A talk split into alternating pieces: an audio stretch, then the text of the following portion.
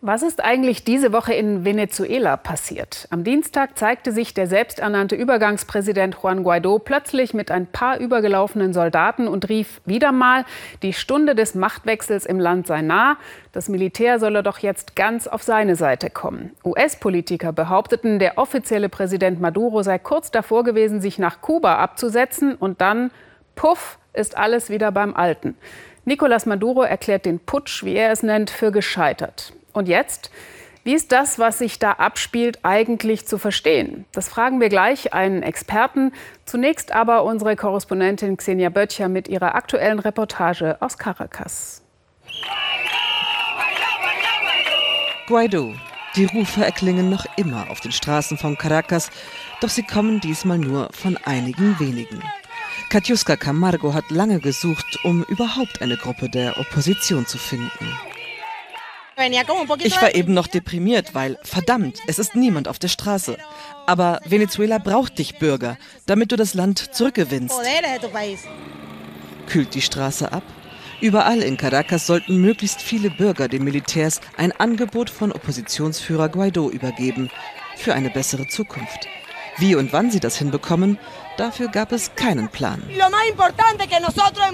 Wir sind die Friedlichen.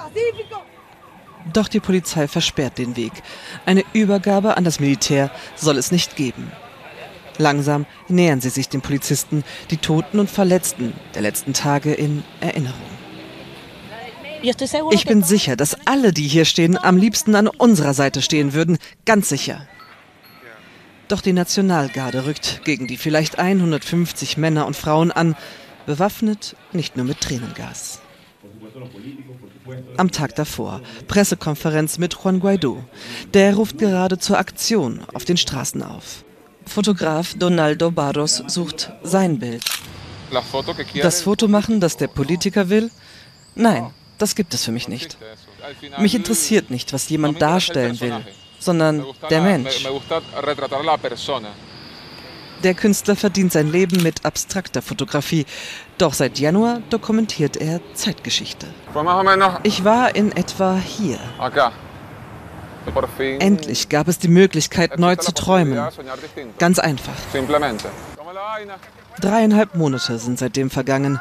Was macht der Machtkampf mit den Menschen? Der Mistkerl Maduro soll verschwinden. Barros hat Guaido über Wochen begleitet, habe dabei aber fast kein Wort mit ihm gewechselt. Da die Mahnung, enttäusch mich nicht. Der Blick hinter die Fassade. Der Rückflug nach Venezuela, als Guaido Verhaftung drohte. Er verharrte lange so, allein. Er dachte vielleicht über die Konsequenzen nach, die ihn erwarten. Da die Anhänger der Regierung dreieinhalb Monate Machtkampf. Dreieinhalb Monate Versprechen, Ankündigungen. Vielleicht braucht es die Verknüpfung der Botschaft von Straße Hoffnung, Straße Hoffnung, Aktion Reaktion, damit die Menschen den Glauben nicht verlieren. Zurück zu Katjuska. Oppositionelle auf der einen Seite, Nationalgarde und Polizei auf der anderen und die Luft zum Schneiden. Hier ist das Dokument. Ohne auch nur einen Blick darauf zu werfen, geht das Angebot an das Militär in Flammen auf. Unter keinem Vorwand wird sich das Militär erpressen lassen. Wir werden kein Vaterlandsverrat begehen.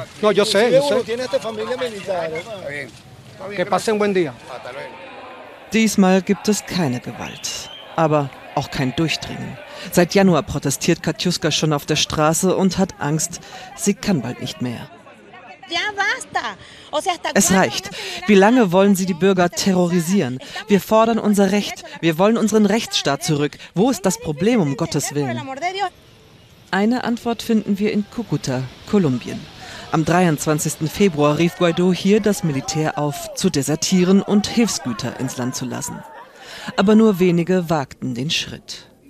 Nicole Abraham und Frank Renjifo gehörten zu ihnen und das ist ihre Sicht. Das Militär ist sehr unzufrieden. In den unteren Rängen will niemand Präsident Maduro unterstützen. Aber andererseits, alle Kameraden, die rebellieren, werden verhaftet oder getötet. Wenn sie den Soldaten nicht finden, wird die Familie bedroht. Viele haben Angst um ihre Familie. Dass sie Guaidos Ruf gefolgt sind, habe sie jetzt in Not gebracht. Sie wohnen im Hotel ohne Einkommen und Zukunftsperspektive. Ich fühle mich im Stich gelassen. Wir werden wenig beachtet. Vor wenigen Tagen scheitert Guaidos nächster Versuch einer Revolte. Wieder fordert er das Militär zum Umsturz auf, wieder schließen sich Soldaten an, wieder sind es wenige. Die Aktion, die viele Verletzte brachte, wirkte planlos. Wir treffen einen Informanten. Er will anonym bleiben und behauptet, es gab Verhandlungen mit dem Präsidenten des obersten Gerichtshofes und der Verteidigungsminister sollte Maduro einladen, das Amt abzugeben. Die These ist, dass dieser Plan durchgestochen wurde. Läuft dieser Prozess noch oder ist er vorbei? Es sieht so aus, als laufe der Prozess noch. Stimmen die Behauptungen oder sind es gezielt gestreute Gerüchte zur Verunsicherung der Regierung? Präsident Maduro präsentiert sich jedenfalls vor geschlossenen Reihen. Katjuska vertraut weiter auf Guaido, aber mahnt, nicht die Hoffnung der Menschen zu verbrauchen. Wir sagen, auf die Hoffnung muss man aufpassen, weil Hoffnung sehr zerbrechlich ist.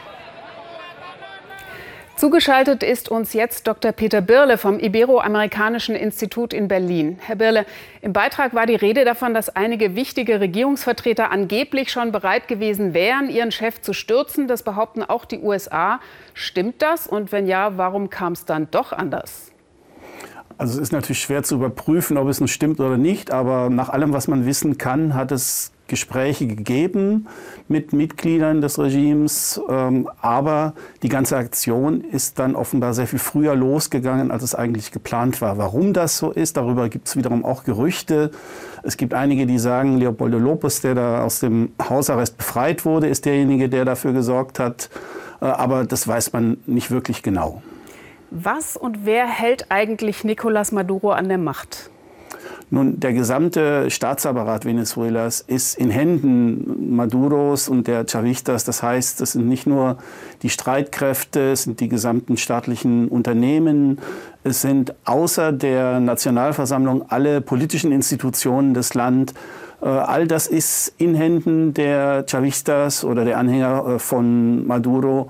Und äh, das ist ja auch genau das große Problem von Juan Guaido, dass er zwar als Interimspräsident firmiert, aber er hat absolut keine reale Macht.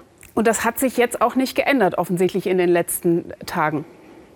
Es hat sich nicht geändert. Äh, er hat sich ja schon Mitte Januar zum Interimspräsidenten ernannt und äh, man hat inzwischen eigentlich eher das Gefühl, dass die äh, Opposition äh, etwas an Momentum verloren hat und äh, Insofern macht er zum gegenwärtigen Zeitpunkt eher einen schwächeren Eindruck, als es noch vor einigen Monaten der Fall war.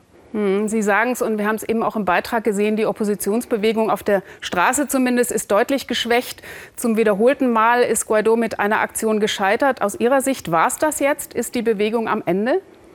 Nein, das war es auf keinen Fall, denn äh, die Situation in Venezuela ist einfach so, dass die Menschen nicht damit äh, zufrieden äh, sein werden, zu sagen, gut, dann bleibt einfach äh, Maduro unser Präsident. Denn alle wissen, dass Maduro absolut nicht dazu in der Lage ist, die Krise des Landes zu lösen. Er hat nichts anzubieten. Aber andererseits muss die Opposition aus den Fehlern der vergangenen Monate lernen und muss sich neue Strategien überlegen, um dann doch zu möglicherweise einem großen nationalen Dialog zu kommen. Genau das, was bislang von der Opposition doch sehr vehement abgelehnt wird. Aber ich glaube, das ist der einzige Weg.